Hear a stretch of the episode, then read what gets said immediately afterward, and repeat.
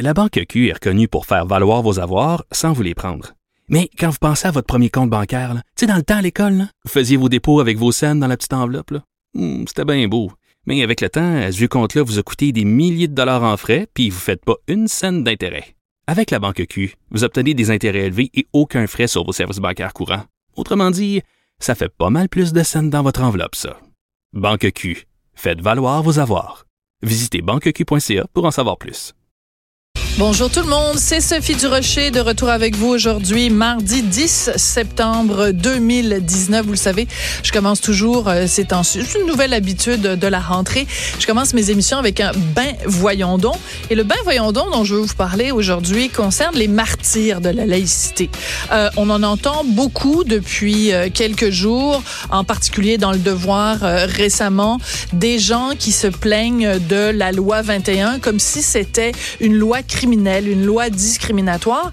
Et on a l'impression qu'il y a comme une surenchère. C'est à la personne qui va faire la déclaration la plus spectaculaire, la plus victimaire concernant la loi 21.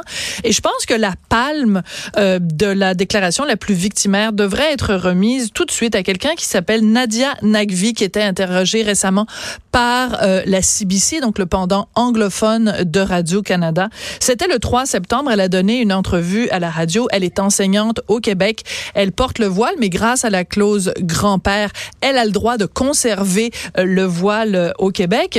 Et voici ce qu'elle avait à dire à propos de la loi 21. Je traduis bien sûr, puisque les propos, elle les a tenus en anglais. Elle dit, la loi 21 est un très mauvais exemple qu'on donne aux enfants à qui on enseigne parce que c'est à la base, on est en train de dire que c'est correct pour le gouvernement de faire de l'intimidation, alors qu'on dit aux enfants que c'est pas correct de faire de l'intimidation. Essentiellement, le gouvernement est en train de dire faites ce qu'on dit, mais ne faites pas ce qu'on fait.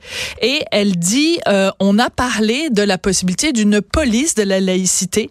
Est-ce qu'ils vont rentrer avec leur badge d'enquêteur dans ma salle de classe en disant, hey, toi, c'est quoi ton nom? Est-ce que tu es euh, un enseignant permanent? Comment ça va fonctionner? Et quel exemple ça va donner d'avoir comme ça, de me faire interroger comme si j'étais un criminel en face de mes étudiants. J'en ai des frissons rien qu'à y penser. Alors quand on a dans la même phrase, dans la même déclaration, des mots comme intimidation, où on accuse le gouvernement Legault de faire de l'intimidation. Et quand on dit que les enseignants vont se faire traiter comme des criminels, je pense qu'on assiste ici à un cas d'enflure verbale et de surenchère. À un moment donné, ce serait le fun qu'on puisse avoir une discussion saine et équilibrée sur la loi 21 sans euh, avoir recours à des mots euh, enflammés comme ça, intimidation, se faire traiter comme des criminels.